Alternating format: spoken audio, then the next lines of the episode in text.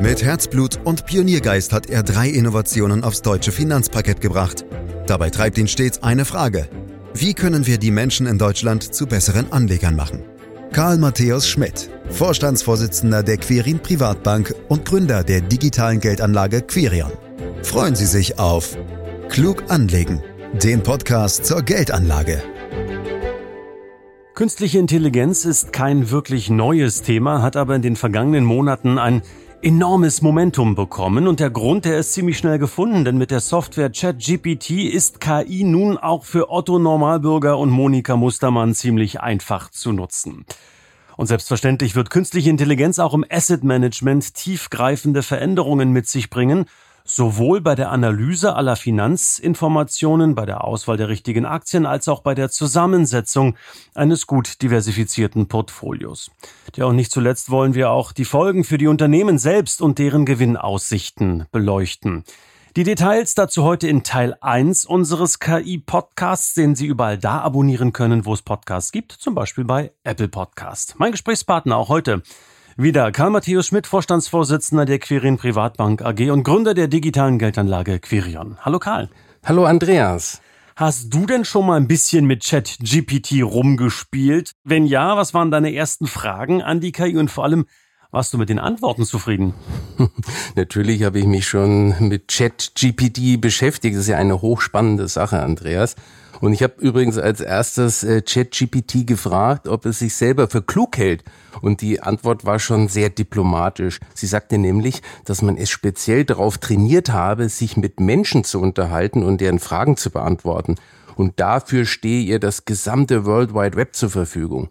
Man könne es daher in gewisser Weise durchaus als klug bezeichnen. Dann hat es aber ganz schnell darauf hingewiesen, dass es natürlich nicht klug in dem Sinne sein könne, wie das ein Mensch ist. Von der Antwort, die übrigens wirklich gut formuliert war, war ich schon wirklich beeindruckt. Ja, aber wenn man sich intensiver mit JetGPT beschäftigt, merkt man schnell, dass es vor allem zwei Schwachstellen gibt. Erstens, dass das Programm manchmal fantasiert, das heißt einfach Dinge erfindet, um eine Antwort geben zu können. Und zweitens, dass es in seinen Formulierungen manchmal eine Logik suggeriert, die überhaupt nicht vorhanden ist. Aber dazu bestimmt nachher mehr. Wollte ich sagen, und das ist doch bei uns Menschen eigentlich nicht viel anders. Denn bei uns ist ja manchmal auch nicht eine Logik immer wieder vorhanden. Ne? Ähm, was macht denn für dich grundsätzlich die Faszination der künstlichen Intelligenz aus? Also momentan bin ich von den sprachlichen Fähigkeiten der Programme schon wirklich fasziniert. Also mein Leiter Anlagestrategie, der Professor an einer Hochschule ist, sagt immer, dass JetGPT besser formulieren kann als 90 Prozent seiner Studenten. Und das ist schon eine erstaunliche Leistung, einem Programm sowas beizubringen, obwohl KI natürlich viel mehr ist als nur Sprache zu imitieren. Aber da stehen wir ja noch am Anfang und ich bin da wirklich neugierig, was da alles noch kommen wird. Hm, und in welchen Bereichen unseres täglichen Lebens wird denn jetzt schon mit KI gearbeitet? Das passiert ja oftmals ein Stück weit im Hintergrund und wir bekommen es gar nicht mit. Und gleich noch dazu, Karl, glaubst du, dass KI unser aller Leben nachhaltig verändern wird? Ja, bei den Anwendungsgebieten kommt schon einiges zusammen. Vieles davon ist ja auch schon seit längerem Einsatz, beispielsweise im Rahmen automatisierte Kreditwürdigkeitsprüfungen. Nur war den meisten das nicht immer so bewusst. Erst durch das Programm ChatGPT, mit dem man sich ja fast normal unterhalten kann und das auch noch kostenlos zur Verfügung steht, ist das Thema hochgekommen.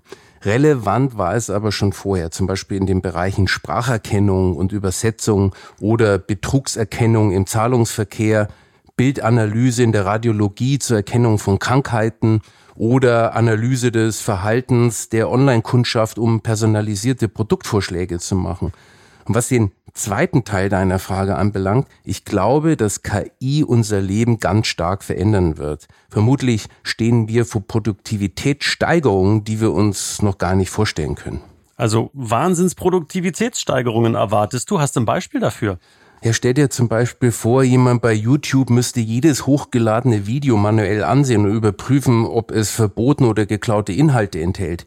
Jede Minute werden über 500 Stunden Material auf die Plattform geladen. YouTube bräuchte allein 90.000 Mitarbeiter, die acht Stunden am Tag pausenlos Videos angucken, um mit den Sichten hinterherzukommen. Eine KI schafft das während des Hochladevorgangs, quasi in Echtzeit. Und das ist nur ein Beispiel. Vermutlich gibt es aber noch ganz andere Möglichkeiten der Effizienzsteigerung, die wir uns aktuell noch gar nicht vorstellen können. Darum liegen, und da kommen wir vielleicht nochmal zum Grundsätzlichen, die entsprechenden Schätzungen der wirtschaftlichen Auswirkungen auch weit auseinander. Nach PricewaterhouseCoopers PwC beispielsweise kann KI bis zum Jahr 2030 bis zu 15,7 Billionen US-Dollar zur Weltwirtschaft beitragen. Das ist fast so viel wie Chinas komplette Wirtschaftsleistung. Der Finanzdienst Bloomberg dagegen prognostiziert, dass das Bruttoinlandsprodukt im Jahr 2030 wegen der KI um bis zu 14 Prozent höher sein wird. Also im groben Schnitt um zwei Prozent pro Jahr. Es kursieren aber auch deutlich kleinere Zahlen, Andreas. Wie gesagt, man ist sich da nicht ganz so einig. Ähm, wo siehst denn du die entscheidenden Nachteile von KI? Du hast vorhin schon so ein Stück weit von mangelnder Logik äh, gesprochen. Und soweit ich weiß, werden ja auch immer wieder Fehler, neue Fehler in den Antworten gefunden. Ja, du spielst hier offenbar auf Chat-GPT an, Andreas. Dass das Programm sich manchmal etwas zusammenfantasiert und nicht immer logisch korrekt antwortet, darüber haben wir ja schon gesprochen. Aber KI umfasst sehr viel mehr als diese sogenannten Chatbots wie ChatGPT, über die es alle reden. Wie schon angesprochen, sind wir noch weit davon entfernt, dass eine KI wirklich selbstständig und logisch denken kann oder gar einen eigenen Willen oder ein eigenes Bewusstsein hat, worüber ja auch schon spekuliert wird. Das kann man als Schwäche sehen, aber man kann auch froh darüber sein. Wo uns eine KI eindeutig überlegen ist, ist, dass sie Daten extrem gut verarbeiten und etwaige Muster erkennen kann. Aber sie versteht die Daten nicht wirklich. Stattdessen übersetzt sie das Ganze in mathematische Strukturen und zieht daraus auf Grundlage statistischer Wahrscheinlichkeiten bestimmte Schlüsse. Das ist der Grund, warum zum Beispiel ChatGPT manchmal sehr gut klingende Antworten gibt, die aber faktisch oder auch logisch einfach falsch sind. Weil das Programm keine Idee davon hat, was richtig oder falsch ist, schätzt sie das einfach auf Grundlage von Wahrscheinlichkeiten. Ich gebe dir ein konkretes Beispiel. Ich habe ChatGPT vor ein paar Wochen mal zur Quirin Privatbank gefragt und dann erfahren, dass ich gar nicht mehr Vorstand meiner Bank bin, sondern dass mein Job mittlerweile ein Kollege einer anderen Bank übernommen hat. Und damit haben wir den entscheidenden Punkt. Faktisch ist es einfach falsch. Wahrscheinlichkeitstheoretisch könnte es aber ja sein. Und darum wurde es vom Programm einfach behauptet. Über solchen offensichtlichen Unsinn, der aber unter Umständen plausibel klingt, berichten viele Jet-GPT-Nutzer. Ja, aber zur Verteidigung der KI-Branche muss man natürlich sagen, dass wir immer noch am Beginn dieser neuen Technik stehen.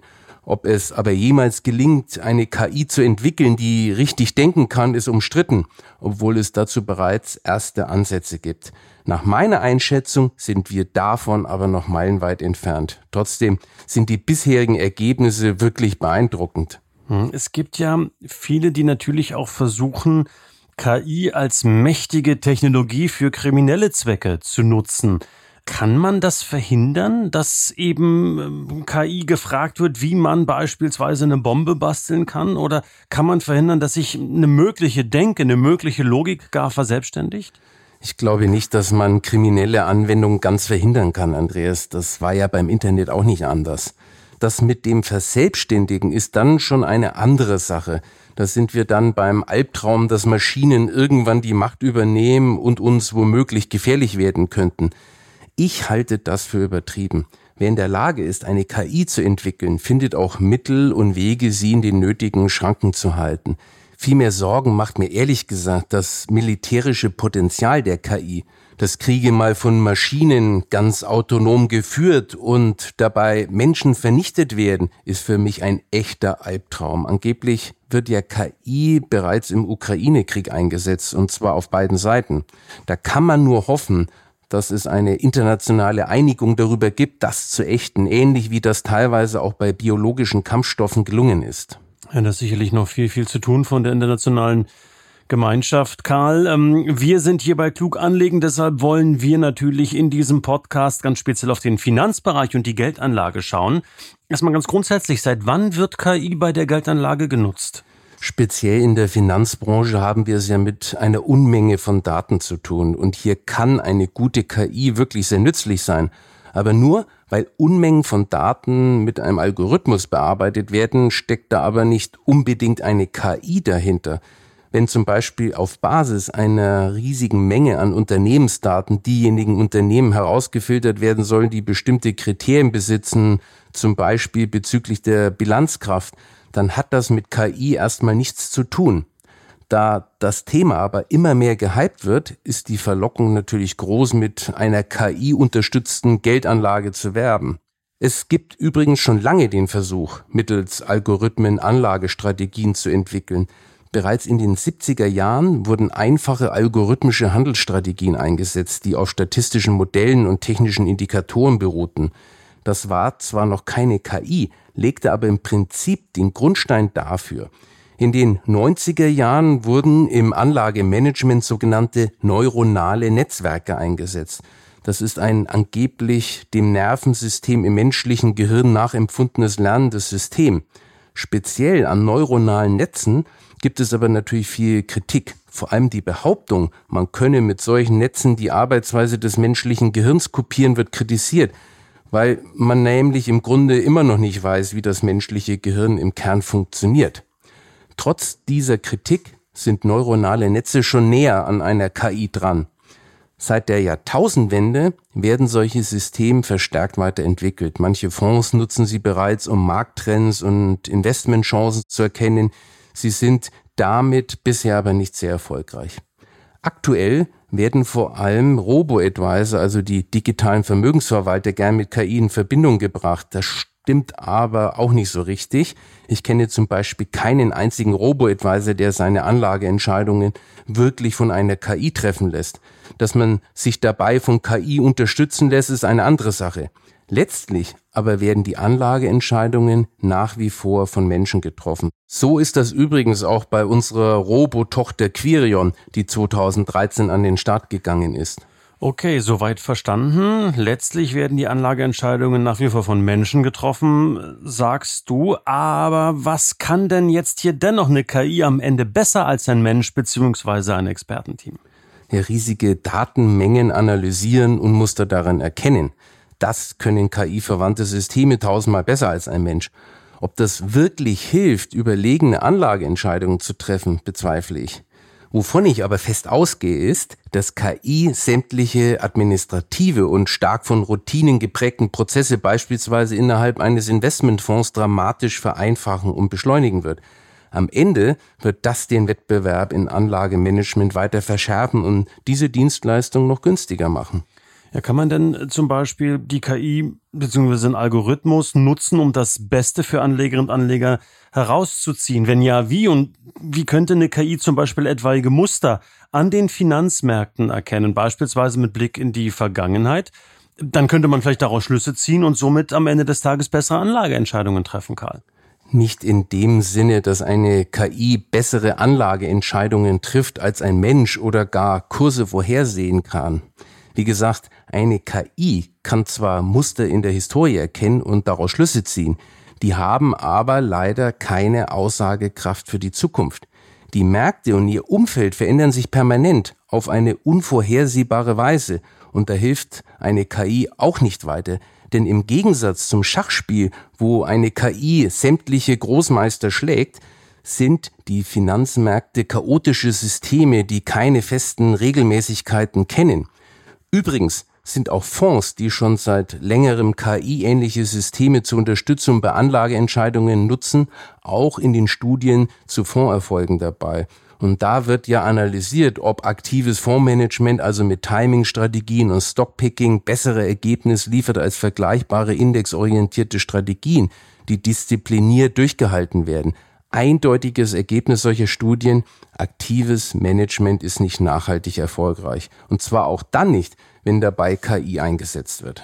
Dann lass uns noch einen Schritt weiter denken, Karl. Was hältst du von dem Gedanken, die KI für die Schaffung zum Beispiel einer eigenen Portfoliostruktur oder Asset Allocation zu nutzen? Das ist natürlich ein beliebtes Thema, Andreas. Manche träumen sogar davon, dass eine KI völlig selbstständig eine Erfolgsstrategie austüfteln könnte und diese dann dauerhaft den Markt schlägt.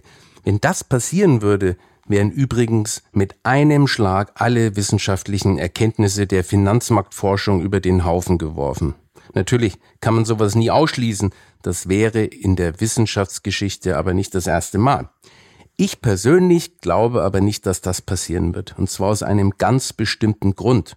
Wie zum Beispiel das Wetter sind auch die Finanzmärkte sogenannte komplexe und chaotische Systeme. Darüber haben wir ja gerade auch schon gesprochen. Aber mit der Besonderheit, dass sich die Überzeugungen der Marktteilnehmer und die Kurse sich gegenseitig beeinflussen. Und das ist ja beim Wetter nicht so. Was der Wetterbericht meldet, hat keinen Einfluss darauf, ob es regnet oder die Sonne scheint. Muster der Vergangenheit, die von einer KI perfekt entdeckt werden können, spielen für die zukünftige Marktentwicklung keine Rolle. Relevant ist nur die Zukunft und die kennt keiner. Auch eine noch so tolle KI nicht. Das mag wohl so sein und trotzdem versuche ich mich ja immer, den Themen etwas anders zu nähern und vielleicht auch die eine oder andere merkwürdige Frage zu stellen. Darf ich auch heute, Karl? Ja, natürlich. also eine ne, ne wirklich eher hypothetische Frage. Könnte sich die KI im Investmentprozess eigentlich auch selbst zum Kauf empfehlen, eben weil sie merkt, dass sie dadurch noch mächtiger wird. Ich meine, wenn die Kurse von Unternehmen steigen, werden die Unternehmen mächtiger und damit die KI mächtiger, so der Hintergedanke dabei. Okay, du hast wirklich tolle Fragen, die du dir überlegt hast. Und es klingt schon so ein bisschen nach Science Fiction. Aber auf die Idee, eigene Aktien oder Produkte zu empfehlen, dazu braucht man keine KI, Andreas. Das haben zum Leidwesen viele Anleger schon eine Menge Anlagebetrüger und sonstige Menschen versucht. Ja, das stimmt natürlich, da hast du recht, aber da hat man es dann gemerkt. Vielleicht merkt man es bei der KI nicht so im Hintergrund, wenn Entscheidungen getroffen werden. Wir werden sehen. Also da muss auch aufgepasst werden, wie in anderen Bereichen auch sicherlich, wie du es auch schon erwähnt hast. Jetzt mal speziell zu euch, Karl. Wie geht ihr denn bei Quirin und Quirion mit all diesen Ideen rund um künstliche Intelligenz um? Also wie unterstützt beispielsweise euer Robo-Advisor Quirion meine individuellen Bedürfnisse? Ja, ganz grundsätzlich digitalisieren und automatisieren Robo-Advisor die Dienstleistung eines traditionellen Vermögensverwalters. Dadurch bekommt man einen einfachen, vor allem günstigen Zugang zur Kapitalmarktanlage mit geringen Einstiegsbeträgen, niedrigen Kosten und intuitiv bedienbaren Oberflächen. Dabei kommen auch bestimmte Algorithmen zum Einsatz, vor allem bei der Erhebung der Kundendaten, dem Vorschlag einer passenden Anlagestrategie und bei der laufenden Pflege der Depots. Und das ist auch extrem hilfreich und effizient. Eine KI wird dabei aber nicht genutzt und schon gar nicht bei der grundsätzlichen Zusammenstellung unserer Portfolios. Das ist nichts als ein weit verbreitetes Missverständnis, dass bei Robos eine autarke KI die Anlageentscheidungen trifft. Aber bei dem Thema waren wir ja schon. Zwar gibt es schon Anbieter am Robomarkt, die damit werben, dass bei ihnen auch eine KI zum Einsatz kommt. In den meisten Fällen ist das aber reines Marketing, um sie als besonders innovatives Unternehmen darzustellen. Was heißt das jetzt im Klartext? Der Mensch trifft also auch weiterhin die Entscheidungen und bleibt erster Ansprechpartner für eure Kundinnen und Kunden? Absolut, Andreas. Das ist so und bleibt auch so. Die Entscheidungen basieren dabei auf wissenschaftlichen Erkenntnissen, für die man keine KI braucht. Und bei Bedarf gibt es auch bei Quirion menschliche Ansprechpartnerinnen und Ansprechpartner. Man muss also nicht in der rein digitalen Anlagewelt bleiben. Ja, und wie so oft abschließend, Karl, wir müssen zum Ende kommen. Der Blick nach vorn. Wie sieht denn deine Vision 2030 zum Thema KI bei der Geldanlage und im Asset Management aus? Und ich hoffe sehr, dass du jetzt nicht vorab bei der KI um eine Antwort gebeten hast. Nein, das habe ich nicht. Also aus meiner Sicht gibt es sehr viele Bereiche, in denen uns KI stark nach vorne bringen wird und vor allem in Sachen Prozesseffizienz und wahrscheinlich auch in den Beratungsprozessen, wenn es um Routinearbeit geht. Das verschafft dann den Beraterinnen und Beratern mehr Freiräume für ganz individuelle Kundenbelange. So kann ich mir zum Beispiel gut vorstellen, dass eine speziell trainierte KI eine Art Ratgeber, vielleicht sogar auch Beratungsfunktion einnimmt. Aber nicht im Sinne des nächsten heißen Aktientipps, sondern im Sinne der wirklich vernünftigen Grundregeln einer erfolgreichen Geldanlage so dass wir alle eine noch bessere Performance erzielen. Das wäre natürlich ein schöner Ausblick. Lieber Karl Matteo Schmidt, ganz herzlichen Dank für diesen super spannenden Podcast zum Thema künstliche Intelligenz bei der Geldanlage. Ich habe eingangs erwähnt, dass es sich hier um Teil 1 handelt, denn wir haben so viele Fragen zusammengefasst, auch Ihre Fragen, meine Damen, meine Herren, dass wir daraus kurzerhand Teil 2 gemacht haben. Und in Teil 2 wollen wir uns dann genauer mit den Folgen und Konsequenzen der KI für die Unternehmen selbst beschäftigen. Wir wollen versuchen herauszufinden, welche Umsatz- und Gewinnpotenziale durch künstliche Intelligenz gehoben werden könnten und selbstverständlich soll es dann auch um die Gewinner und Verlierer dieses Megatrends gehen. Für heute sage ich Danke fürs Lauschen, verweise noch darauf, dass Sie klug anlegen mit Ihren Freunden und Bekannten teilen können, denen das Wissen sicherlich auch weiterhelfen kann. Verweise darauf, dass Sie mehr Infos unter www.quirinprivatbank.de bekommen oder auch Fragen für künftige Themen vorformulieren können und vielleicht auch Themen anregen können unter podcast.quirinprivatbank.de. Dankeschön und auf bald. Das war Klug anlegen der Podcast zur Geldanlage der Quirin Privatbank mit dem Vorstandsvorsitzenden Karl Matthäus Schmidt. Wir freuen uns über Ihre Rückmeldungen und Themenwünsche, die Sie uns gerne an podcast.quirinprivatbank.de senden können. Die Quirin Privatbank steht für echte Unabhängigkeit, da sie auf Provisionen und hauseigene Produkte verzichtet. Das innovative Anlagekonzept Marktmeinung Wissen beruht auf bewährten Erkenntnissen der Finanzmarktforschung und investiert frei von Prognosen in den weltweiten Kapitalmarkt. Die Bank unterstützt interessierte Anleger bei der Altersvorsorge und dem langfristigen Vermögensaufbau. Mehr Informationen erhalten Sie unter querinprivatbank.de.